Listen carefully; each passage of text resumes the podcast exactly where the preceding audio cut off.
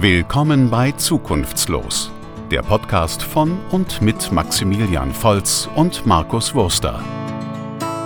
Alles über das Leben als Studierender und die Themen der Zeit.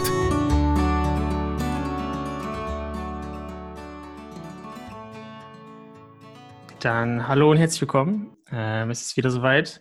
Eine neue Folge Zukunftslos. Es ist jetzt schon die zweite Folge äh, mit den Parteien. Das letzte Mal haben wir schon mit der FDP gesprochen.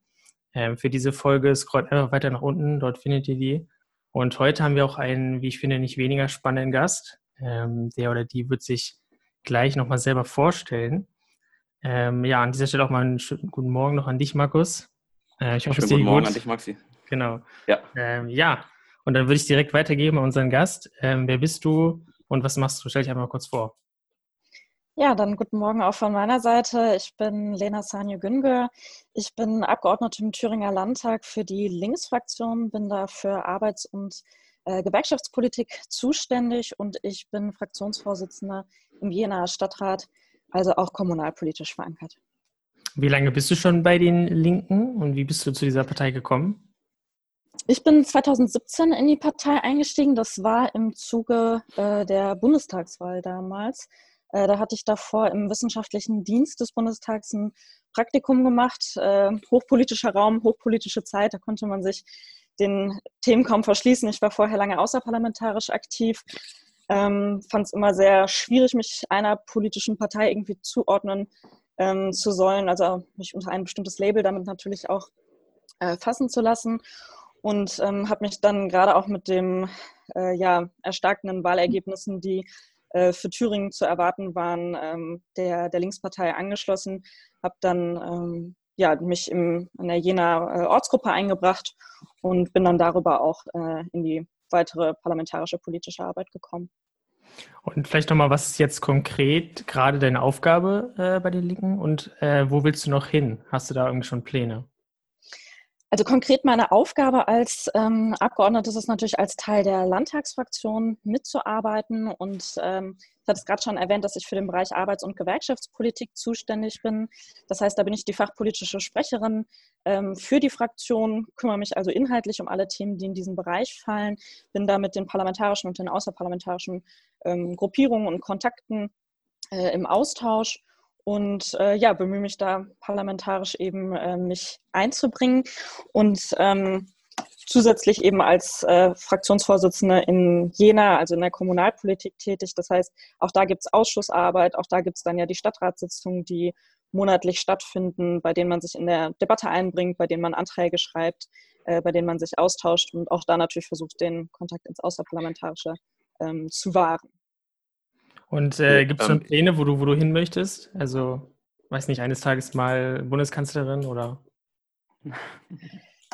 Das ist natürlich eine, äh, ein sehr kleiner Plan, den du da aufmachst. äh, ja, also ich, ich denke, Träume gibt es natürlich immer wieder, aber ähm, für mich als äh, Person, die ja jetzt ein sehr, sehr spannendes erstes Jahr auch auf Landesebene hinter sich hat, äh, freue ich mich einfach über die Funktionen, die ich jetzt schon innehaben kann, ähm, ja, sind ja weiterhin in einem parlamentarischen System, in dem man gerade als junger Mensch, in dem man als Migrantin, als Frau äh, ähm, sehr, sehr viel seltener in Parlamenten aktiv ist. Das heißt, ich bin mhm. ähm, sehr, sehr stolz auch darauf, dass ich jetzt gerade diese Rollen ausfüllen darf, äh, die ich aktuell innehabe. Und äh, merke natürlich auch, ich nehme jetzt mal nur den Thüringer Landtag, ich habe ja ähm, äh, doch sehr viele Ausnahmezustände in, in diesem Parlament sozusagen mhm. in meiner ersten Legislatur. Und wenn ihr euch erinnert, von Minderheitsregierung bis äh, Dammbruch ähm, bis äh, Corona-Pandemie sind wir da ja schon mit sehr vielen Ausnahmen ja. ähm, konfrontiert, sodass ich glaube, dass für mich auch weiterhin das, das Einarbeiten und das Ankommen in, äh, ich sag mal in Anführungszeichen, äh, regulären parlamentarischen Abläufen auch immer noch auf der Tagesordnung steht. Mhm. Ähm, du, hast, du hast gesagt, du bist, im, ähm, du bist im Landtag und auch im Stadtrat. Ist genau. nicht eine sehr große Doppelbelastung? Also, ähm, ja, ja, okay. Das äh, ist, äh, ist korrekt. Also ich glaube, dass, ähm, dass es total wichtig ist, die verschiedenen parlamentarischen Ebenen auch miteinander zu kombinieren. Also es gibt ja sowohl mhm. die Möglichkeit, wir haben zum Beispiel bei uns in der Stadtratsfraktion in Jena ja auch einen Bundestagsabgeordneten und ähm, mit mir zusammen sind es ja auch drei Landtagsabgeordnete. Also diese Kombination ist durchaus möglich und üblich. Ähm, aber ja, zeitlich äh, gibt es immer wieder äh, Überschnitte, immer wieder Doppelbelastungen und ähm, ich komme schon auch noch zum irgendwie Serien bei Netflix schauen, aber ich glaube mal ein bisschen weniger vielleicht als, ja. äh, als andere mit 20-Jährige. Das ist natürlich auch ähm, äh, zeitlich äh, ist Politik immer ein, ein weites Feld und äh, mm. wie so oft mit struktureller Selbstausbeutung ähm, ja, ist der Arbeitstag dann auch öfter mal lang. Okay. okay. Ähm, was würdest du denn sagen, macht die Linke heute aus oder was ist linke Politik für dich? Linke Politik bedeutet für mich äh, ganz klar für soziale Gerechtigkeit zu kämpfen, ähm, dafür zu kämpfen, äh, dass Politik nicht von Wirtschaftsinteressen geleitet wird. Wir haben als einzige Partei ja die Logik, dass wir keine Großkonzernspenden annehmen. Das ist ein Alleinstellungsmerkmal zu den äh, anderen Parteien im, im, Landtag oder auch im Bundestag. Das heißt, bei uns ist klar, ähm, für Menschen Politik zu machen und mit Menschen Politik zu machen. Das bedeutet für mich auf Augenhöhe Politik zu machen, also nicht über Personengruppe XY zu sprechen, sondern mit Personengruppe XY zu sprechen oder am besten sie selber sprechen zu lassen. Ähm, das ähm, finde ich sehr wichtig, um irgendwie eine authentische Politik zu machen. Und ähm, für mich ist linke Politik ähm, ja äh, sozial-ökologische Politik, also Politik, äh, die sich äh, bemüht, äh, dass wir ein, ein Lebens- und eine Wirtschaftsweise haben, die sowohl sozial als auch nachhaltig ist. Mhm. Ähm, vielleicht vor, vor, dem Hintergrund, äh, in Thüringen ist die Linke ja bekanntlich sehr stark und auch bei der jungen Jederschaft stark vertreten. Ähm, aber wenn man jetzt auch mal ein bisschen auf Bundesebene blickt oder in andere Bundesländer hinein, ähm, wie will denn da die Linke die junge Wählerschaft ansprechen? Was sind die Kernpunkte? Ähm, was sind die Beweggründe? Mhm. Ähm, du hast es gerade schon gesagt, in Thüringen sind wir sehr stark, ähm, sind mit 31 Prozent als stärkste Kraft in den Thüringer Landtag eingezogen. Wir sind auch in Jena ähm, stärkste Kraft im Stadtrat. Ähm, das heißt, unsere Politik ist ja durchaus mehrheitsfähig. Wir haben äh, genauso Landesregierungen, die wir in Berlin und in Bremen stellen. Ähm, wir haben in Konstanz jetzt eine ganz spannende Oberbürgermeisterwahl äh, hinter uns, wo der äh, linke Kandidat nur äh, knapp unterlegen war. Das äh, mhm. wäre sozusagen dann das erste westdeutsche Bundesland mit einem linken Oberbürgermeister gewesen. Das heißt, wir sehen, ähm, für verschiedene Bevölkerungs- und Wählergruppen ähm, ist die Linke eben nicht nur eine starke Oppositionskraft, so wie sie es jetzt gerade in der äh, Bundesregierung oder auf, auf Bundesebene ähm, mhm. praktiziert, ähm, sondern äh, ist ganz klar an Regierungen beteiligt und äh, vor Ort daran beteiligt, äh, ja, alltägliche Politik zu gestalten. Und ähm, ich glaube, dass gerade für junge Wählerinnen und Wähler die ähm, die sozial-ökologische Komponente, die die Linke halt klar hat, relevant ist, sei das eine klares, äh, klare Haltung und ähm, deutlicher Einsatz gegen Rechts, gegen Rechtsextremismus, gegen jede Form von Diskriminierung, ähm, sei es aber auch das Überwinden eines kapitalistischen Produktionssystems, äh, das eben die natürlichen Ressourcen, die wir haben, die endlich sind, ähm, so nicht, ähm, ja, nicht auf Dauer halten kann, nicht leisten kann, was auch jetzt eben schon zur Ausbeutung und Unterdrückung führt. Und ich glaube, das sind neben, ich sag mal, den vielleicht äh, sichtbaren Dingen einer linken Regierung, also kostenloses Kita-Jahr oder ähm, andere Formen von, ähm, von Umverteilung, sind die Themen, die eben auch für eine junge Wählerinnenschaft relevant sind. Mhm. Wie, ähm, wie, du hast ja gerade die, Bundespart äh, die Bundespartei schon angesprochen. Ähm, wo liegen denn da Unterschiede zwischen, ähm, zwischen euch als, ähm, als Landespartei für Thüringen und, und der Bundespartei? Und falls es Unterschiede gibt, wie funktioniert da die Koordination? Ist ja dann doch ähm, sehr ähm, äh, was sehr Spezielles. Die Frage finde ich nicht ganz einfach, weil natürlich hat jede Landespartei einfach nochmal Themen, mit denen sie sich konkret vor Ort auseinandersetzt. Mhm. Wenn wir in, also über Thüringer Politik reden, müssen wir ja zum Beispiel sehr viel auch über den ländlichen Raum reden, weil Thüringen einfach als, äh, als Bundesland eine andere Gestaltung hat als natürlich jetzt, ich sag mal, Hamburg. Ja? Also mhm. ähm, natürlich gibt es dann zwischen den Bundesländern auch in der Programmatik ähm, Unterschiede. Ich glaube, dass wir trotzdem natürlich als, äh, wenn wir jetzt die, die Bundeslinke sozusagen auch als Dach vielleicht an der Stelle verstehen wollen, ähm, dass es ganz klare Haltungen und Positionen gibt, die die Linke sozusagen überall vertritt. Ja, also die, okay. ähm, die nirgendwo äh, in, in, Frage gestellt werden. Ich denke, dann kommt es immer darauf an, wie man es äh, vor Ort ausgestaltet. Ähm, daneben, dass natürlich auf Landesebene nochmal andere Personen, andere Köpfe sichtbar sind als auf Bundesebene. Mhm. aber das, äh, das ist auch okay. Richtig. Okay. Was, ähm, was mich so direkt interessiert hat, ähm, gerade irgendwie in Ostdeutschland hatten ja die Menschen auch keine gute Erfahrung mit äh, einer linksextremen Partei oder einer linken Diktatur auch. Ähm, merkt ihr das immer noch heute oder gibt es da auch noch Probleme in Zusammenarbeit auch mit den anderen Parteien zum Beispiel?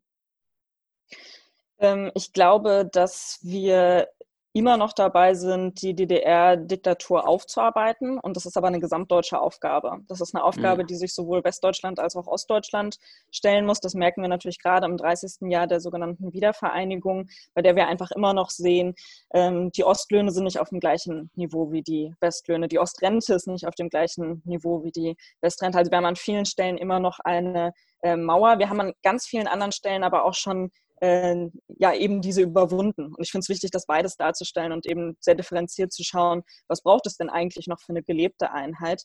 Und da reden wir eben viel über ökologische und ökonomische Punkte und gar nicht mal nur über kulturelle Punkte. Ähm, ich finde es wichtig zu betonen, also wenn wir uns anschauen, der CDU war ja beispielsweise auch äh, Blockpartei. Also alle Parteien, die, ähm, die in DDR-Zeiten sozusagen gewirkt haben, müssen sich natürlich intern und extern ihrer mhm. eigenen Aufarbeitung stellen. Ähm, so wie ich das wahrnehme, macht die Linke das noch sehr viel offensiver als andere Parteien das tun. Und ich glaube, dass es ähm, wichtig wird, und das sehen wir ja auch ähm, generativ, so wie wir jetzt hier drei sprechen, die wir alle mhm. ähm, nicht von dem System als solchem betroffen waren, sondern vielleicht als Wende- oder Nachwendegeneration uns damit beschäftigen, zeigt sich ja, wir können nicht sagen, dass wir damit nichts mehr zu tun haben oder dass das ja. Thema irgendwie vorbei wäre, sondern wir müssen uns damit genauso auseinandersetzen. Und ich persönlich finde die Debatte auch immer ganz spannend. Ich selbst bin äh, in Westdeutschland sozialisiert, komme ursprünglich aus NRW, bin direkt mit 18 nach Sachsen gegangen, äh, bin dann nach Thüringen weitergezogen. Das heißt, lebe jetzt seit neun Jahren, ja, neun Jahren, acht Jahren, mhm. äh, in den sogenannten äh, neuen Bundesländern. Ähm, ich wurde in einem Interview mal als äh, assimilierte Westdeutsche bezeichnet. Das fand ich okay. Begriff. Aber es zeigt, äh, wir müssen uns damit auseinandersetzen, ja. weil es geht ja nicht darum, irgendwie nur, wo ich geboren wurde, sondern äh, gerade als Migrantin und Binnenmigrantin an der Stelle finde ich das äh, total spannend, sich zu fragen, äh, wo werden wir kulturell sozusagen auch in welche Debatte mit reingenommen. Und mhm. ähm, deswegen glaube ich, dass das ein Thema ist, was nicht an Aktualität verloren hat. Mhm. Okay, mhm. ähm, ähm, vielleicht noch eine kleine äh, Nachfrage, was bestimmt viele bewegt. Äh, noch zur letzten Landtagswahl, wo ja viel, ähm, ich, man kann eigentlich sagen, schiefgelaufen ist äh, von vielen Seiten. Ähm, wie, wie, würdest du das aus heutiger Sicht bewerten? Ähm, jetzt mit, mit, ein bisschen Abstand und mit Hinblick auf, auf die Neuwahl, die ja, die ja anstehen wird. Mhm. Ja, ich glaube, der ähm, fünfte, zweite war an verschiedenen Stellen einfach historisch. Ich glaube, das war ein äh, Ereignis, äh, bei dem wir auch als Land Thüringen nicht umsonst bundesweit in der Presse waren, auch europaweit ähm, mhm. darüber debattiert wurde, was war da eigentlich, warum kann man das äh, zu Recht Dammbruch nennen. Was wir gesehen haben, ist, dass äh, das Bollwerk, was wir als äh, ich nenne es mal demokratischen Grundkonsens verstehen. Ja? Dass ich sage, okay, ich kann jederzeit mit äh, SPD, mit Grünen, mit CDU, mit FDP über äh, einzelne politische Themen debattieren, aber wir haben einen demokratischen Grundkonsens, dem wir uns gemeinsam äh, verpflichtet fühlen und auf der Ebene wir uns begegnen. Und ähm, der ist an dem Tag das erste Mal gebrochen, in dem Moment, als ähm, äh, Abgeordneter Kemmerich von der FDP äh, eben mit Stimmen der AfD ähm, zum Ministerpräsidenten gewählt wurde, als ähm, mhm. Gesicht einer 5%-Partei. Das muss man ja auch nochmal dazu sagen.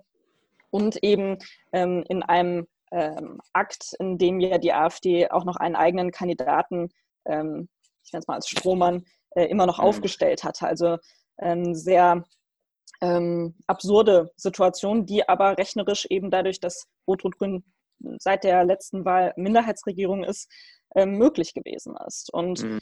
keine regierungsfähige ähm, ja, äh, Situation hinter sich hatte, keine Regierung hätte ausrufen können. Äh, Thüringen eben das erste Mal regierungslos war.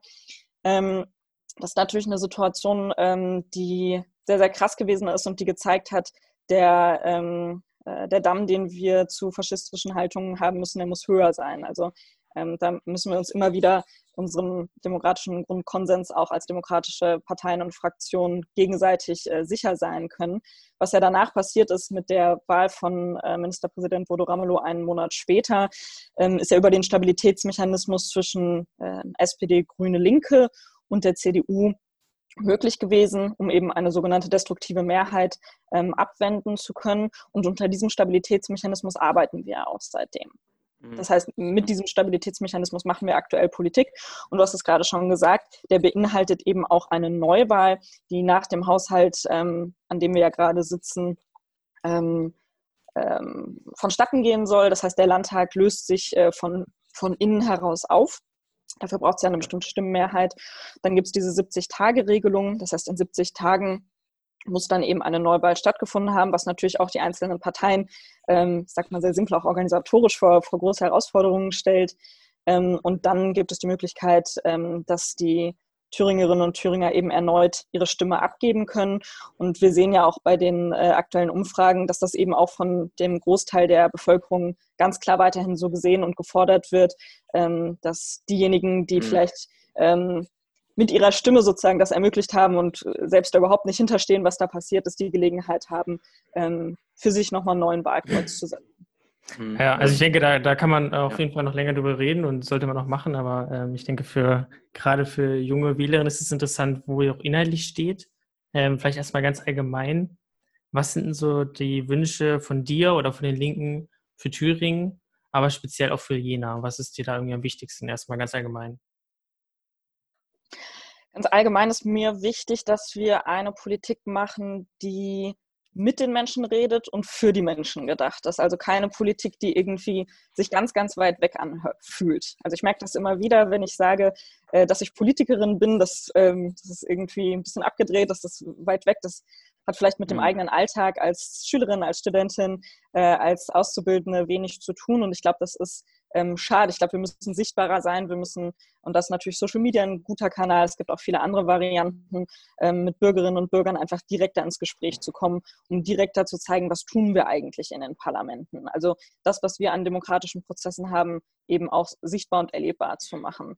Ähm, das kann gut funktionieren äh, darüber, dass wir eben zeigen, was passiert in den Ausschüssen, also alles, was an parlamentarischer Arbeit ist, so öffentlich machen, wie es eben nur mhm. geht, damit man nicht zum Schluss sagt, hey, wo kommt denn jetzt irgendwie ähm, das Gesetz her oder der Beschluss her, sondern ähm, dass man in den Prozess sozusagen schon involviert wurde als Bürgerin und als Bürger. Und ich glaube, ähm, für mich ist total wichtig, einfach eine klar antirassistische Politik zu machen, also eine Politik, die für alle Menschen gleichzeitig ähm, äh, und unabhängig von bestimmten Herkunftsmerkmalen und Kriterien ähm, gedacht ist. Das hat viel natürlich auch mit öffentlichem Raum zu tun, mit der Frage, wo können wir uns irgendwie überhaupt begegnen, ähm, welche Möglichkeiten gibt es für junge Menschen, äh, zusammenzukommen, Zeit miteinander zu verbringen. Und das haben wir ja gerade auch in der Corona-Pandemie gesehen. Ähm, je mehr wir alle auf den privaten Raum, auf den häuslichen Raum sozusagen ähm, beschränkt werden müssen aufgrund ähm, von ähm, ja, der pandemischen Ausgangslage, ähm, desto stärker werden ja einfach soziale Unterschiede deutlich. Für die Person, die irgendwie ein Eigenheim und einen großen Garten hat, ähm, ist die pandemische Situation auch sehr schwierig, aber da gibt es nochmal eine andere Fläche, in der ich mich vielleicht bewegen kann, auch eine andere Sicherheit, mit der ich mich zu Hause bewegen kann, als für sehr viele andere Menschen. Und ich glaube, ähm, dass linke Politik für mich ganz direkt bedeutet, die soziale Spaltung, die wir haben. Und Spaltung, finde ich, ist manchmal schon zu wenig. Wenn wir uns die Vermögensungleichheit angucken, wird ja sehr, sehr deutlich, was für große Unterschiede zwischen Arm und Reich in Deutschland existieren, unabhängig und aber auch korrelierend mit ganz vielen anderen Merkmalen. Ähm, würdest, du, würdest du denn sagen, Entschuldigung, dass ich da mal eingreife, würdest du denn sagen, dass äh, die Linke auch klar ähm, also Systemkritik quasi hat? Also dass man zum Beispiel anders wirtschaften muss auch? Ja, auf jeden Fall. Ähm, uns geht es ja auch um eine Umverteilung. Umverteilung, ja. wenn wir uns angucken, ähm, wer hat die größten Einkommen, reden wir ja gar nicht über ein, ähm, ein Einkommen im Sinne von das Gehalt, was ich monatlich ähm, habe, sondern wir reden ja über Vermögen. Wir reden ja über diejenigen, die seit Generationen, äh, ich weiß nicht, was alles äh, sozusagen vererbt bekommen. Also wo es nicht darum geht, dass ich das mit meiner eigenen Arbeitsleistung erwirtschaftet habe im Laufe meines Arbeitslebens. Und wenn wir uns angucken, ich nehme mal äh, nur die etwas plakative Spitze des Eisbergs, irgendwie wie wenig Steuern Amazon zahlt oder so. Ne? Mhm. Das sind ja eigentlich die Punkte, wo man sagt, ähm, macht das Sinn? Ist das ein faires Wirtschaften? Ist das ein ähm, Wirtschaften für, für alle und ähm, ähm, ist das ein in, in dem Sinne soziales und dann eben auch wieder ökologisches Wirtschaften. Und da hat die Linke klare Positionen, ähm, mit denen sie eben zeigt, nee, also mit dem System können wir nicht weitermachen. Und wir wissen eigentlich auch schon eine ganz schöne Weile, dass wir mit dem System nicht weitermachen können. Und dieses System beruht eben auch auf einer, ähm, auf einer globalen Ausbeutung. Also ich als Mensch äh, des globalen Nordens kann nur mit einem bestimmten Lebensstandard leben, äh, weil Menschen des globalen Südens dafür ausgebeutet werden. Und ich kann eben auch nicht durch meine eigene Konsumentscheidung alles wieder gut machen. Ne? Also wenn wir mhm. mit diversen technischen Mitteln hier gerade uns kommunikativ äh, digital austauschen, dann ist das ja nur möglich, weil bestimmte Stoffe in dieser Technik verbaut wurden. Und keiner von uns dreien ähm, kann da jetzt als einzelne Person was für. Also ich kann mir sonst keinen Laptop kaufen. Ähm, ich kann also sozusagen bestimmten Kommunikationsformen und Gesellschaftsformen damit ähm, äh, nur mithalten, nur mitmachen, ähm, wenn ich auf eine bestimmte Art und Weise konsumiere, obwohl ich mir ja darüber bewusst bin, dass die global gesprochen, ökologisch gesprochen schädlich ist. Und hm. ähm, das zeigt die Schwierigkeit. Vielleicht um wieder äh, ein bisschen auf China zu kommen, ähm, wie macht man denn dann speziell äh, auf kommunaler Ebene quasi sozial gerechte Politik? Also wie kann ich das jetzt in jeder umsetzen, was du gerade gesagt hast? Mhm. In Jena ist es ja auch so, dass der Stadtrat das Gremium ist, was die politische ähm, Zielrichtung vorgibt. Wir haben ja auch in Jena eine rechnerische Mehrheit von rot-rot-grünen Stimmen. Das ist natürlich eine Zusammenarbeit, die wir als Linke ähm, für uns auch nutzen. Wir haben aber, und das finde ich ähm, sehr gut und wichtig, ähm, ja genauso auch die Kommunikation mit den anderen demokratischen Fraktionen, äh, insofern als dass wir ja gerade keine ähm, keine Koalition haben. Es gab ja in Jena, das aber auch noch vor meiner Zeit im Stadtrat, ähm, also in den letzten Legislaturen, eine ähm, Blockkoalition zwischen Grüne, SPD und CDU, also vielleicht eher ein bürgerliches äh, Koalitionsbündnis. Ähm, und äh, in der Situation, in der wir jetzt sind, haben wir natürlich nochmal ganz andere Handlungsmöglichkeiten. Und ähm, das hat dann von einer Vertaktung, wenn wir uns damit auseinandersetzen, wie machen, wie gestalten wir Mobilität? Ja, wie können wir dafür sorgen, ähm, dass vielleicht sowohl der Innenstadtbereich verkehrsberuhigt ist, als auch alle die Möglichkeit haben, über verschiedene Verkehrsmittel in den Innenstadtbereich zu kommen? Ja, wie können wir Park-and-Ride-Systeme verbessern? Äh, wie können wir ähm, dafür sorgen, dass äh, über Mobilität alle ähm, ja, die Gelegenheit haben, unabhängig vom jener Wohnraum ähm, am Leben teilzu, teilzunehmen. Mhm. Ähm, denn Jena hat ja auch sehr unterschiedliche Ecken. Wir machen ja für sehr unterschiedliche Menschen ähm, Politik, wenn wir äh, darüber reden. Da sind die Bedürfnisse von jemandem in der ja. Jena ähm, Innenstadt sicherlich nochmal andere als äh, die in Winzerla. Und äh, die immer wieder gegeneinander ähm, sozusagen auszugleichen und zu schauen, wie, wie können wir vorgehen, ähm, ist, glaube ich, an der Stelle wichtig. Und Kommunalpolitik hat ja den Vorteil, ich hatte ja von so ein bisschen ausgeführt bei der Frage, wie greifbar ist eigentlich für mich als Bürgerin, als Bürgerpolitik. Und Kommunalpolitik ist ja das, was direkt vor meiner Haustür passiert. Also eigentlich ist das die Ebene, die ich am schnellsten, am, am besten erkennen kann. Ähm, Jena ist natürlich auch sehr akademisch-studentisch geprägt.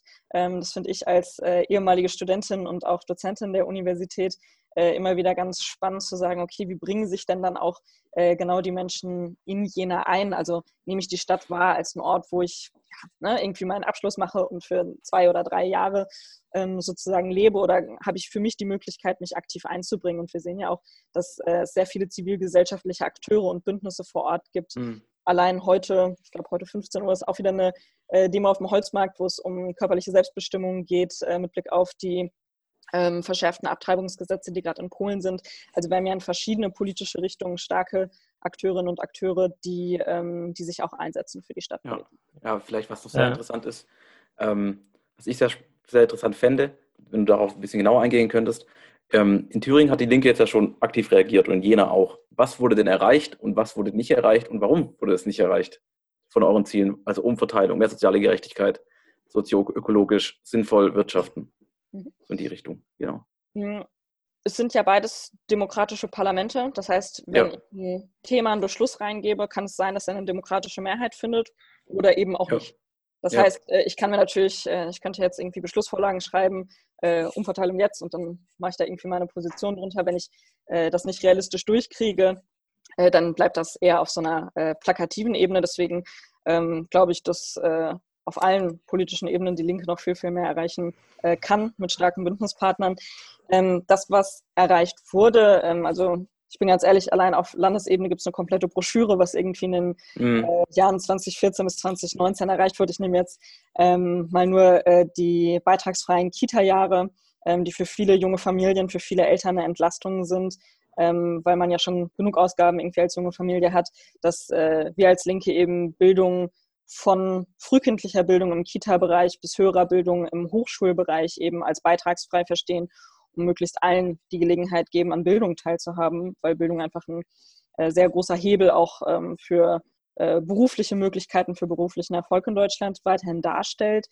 Ähm, ansonsten, wir haben mehrere Klimaschutzgesetze ähm, erlassen, also Thüringen soll ja bis 2050 ähm, 95 Prozent weniger Treibhausgase produzieren als vom 90, 90, 1990er Niveau. Also auch da gibt es, ähm, finde ich, sehr viele äh, gute Ziele und Ansprüche. Und die Frage ist dann immer, was wird wie umgesetzt? Ne? Also was, mhm. ähm, was kann auch in der Praxis dann äh, konkret passieren? Auch in Jena haben wir auf Stadtebene ähm, viele Beschlüsse durchgebracht. Das sind von, ich sag mal, Verkehrsleitsystem bis hin zu Jena als sicherem Hafen, also auch eine klare Positionierung, was die Aufnahme von Geflüchteten angeht. Ähm, genauso wie ähm, den Klimanotstand und die Klimagesetze. das heißt, auch Jenas Stadtpolitik ist an der Stelle sehr ambitioniert und ähm, ja, versucht einfach ihre Aufgaben wahrzunehmen. Da ist also ähm, sowohl auf Stadt- als auch auf Landesebene viel passiert und trotzdem äh, bin ich da äh, ja, ganz, ähm, äh, ganz bei dir auch, äh, dass es auf äh, vielen politischen Ebenen eigentlich immer noch mehr bedarf. Ähm, also. Und dafür muss man die Zusammenarbeit stärken, um eben auch demokratische Mehrheiten sichern zu können. Und das ist mir wichtig, gerade eben auch im Jena Stadtrat, wo wir sozusagen äh, ein Spiel der freien Kräfte haben, ähm, dass für uns auf allen politischen Ebenen gilt, wir wollen Mehrheiten nur mit demokratischen Stimmen. Ähm, es soll keine Mehrheit zustande kommen äh, durch äh, rechtsextreme Stimmen. Vielleicht zum Thema Klimaschutz. Was hältst du äh, vom Zertifikatehandel? Also wenn man das äh, auf alle Branchen ausweitet, ist, reicht das denn aus oder braucht man da noch mehr? Ich verstehe ähm, die Idee hinter dem Zertifikatehandel, weil es ja sozusagen die Hemmschwelle ähm, erhöhen mhm. soll, sich klimaschädlich zu verhalten. Ich formuliere es äh, etwas spitz. Zertifikathandel heißt natürlich, wer sich leisten kann, macht genau das weiter. Also kann auch weiterhin klimaschädliches Verhalten zeigen. Deswegen halte ich es für ein äh, vor allem nicht soziales Instrument, ähm, weil das bedeutet, dass wir verschiedene Personen von klimaschädlichem Verhalten sozusagen ausschließen, während andere ähm, Personen oder Unternehmen, äh, wir reden ja häufig auch auf Unternehmensebene, sich das weiterhin leisten können. Und wenn wir uns anschauen, wer für die ähm, Klimaemissionen verantwortlich ist, sind das ja auch wieder ähm, die reichsten Prozente, sowohl was Privatpersonen als auch was Unternehmen angeht. Das heißt, wir können natürlich auf so einer individuellen Debatte darüber debattieren, äh, wer kann sich jetzt irgendwie Bio-Lebensmittel leisten oder nicht und wie kann das eigene Konsumverhalten einen Beitrag ähm, zu geringeren Emissionen machen. Das finde ich auch wichtig, dass wir darüber uns unterhalten. Wir wissen aber auch, dass ähm, die Personen mit einem sehr hohen Einkommen äh, diejenigen sind, die viel höhere Emissionswerte haben. Das heißt, die sich klimaschädlicher verhalten, allein dadurch, dass sie zum Beispiel sehr viel häufiger fliegen. Ja? Ja. Und, ähm, und ich denke, das sind die Debatten, bei denen es sehr, sehr gut zeigt, eine ähm, eine ökologische Politik ohne eine soziale Komponente funktioniert nicht. Hm, okay. Äh, weil die Zeit ähm, für dich, du bist ja beschäftigt, auch schon knapp wird, vielleicht noch äh, als abschließende, abschließende Worte, warum sollte man denn die Linke bzw. dich bei der nächsten Landtagswahl wählen? Was sind die Gründe? Warum sollte man unbedingt das Kreuz an dieser Stelle setzen? Inhaltlich habe ich mich ja ähm, schon in verschiedene Richtungen positioniert. Ja. Ich finde es wichtig, ähm, dass man da sein Kreuz setzt, wo man glaubt, dass es eine authentische Politik ist. Und für die stehe ich ein. Vielen Dank. Dann danke euch für die Einladung. Ja, danke, dass du dir Zeit genommen hast. Sehr gerne.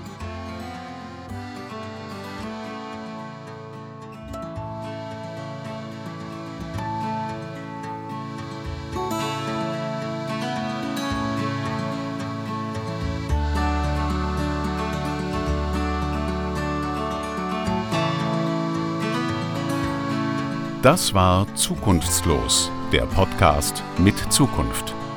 Jede Woche neu und überall dort, wo es Podcasts gibt.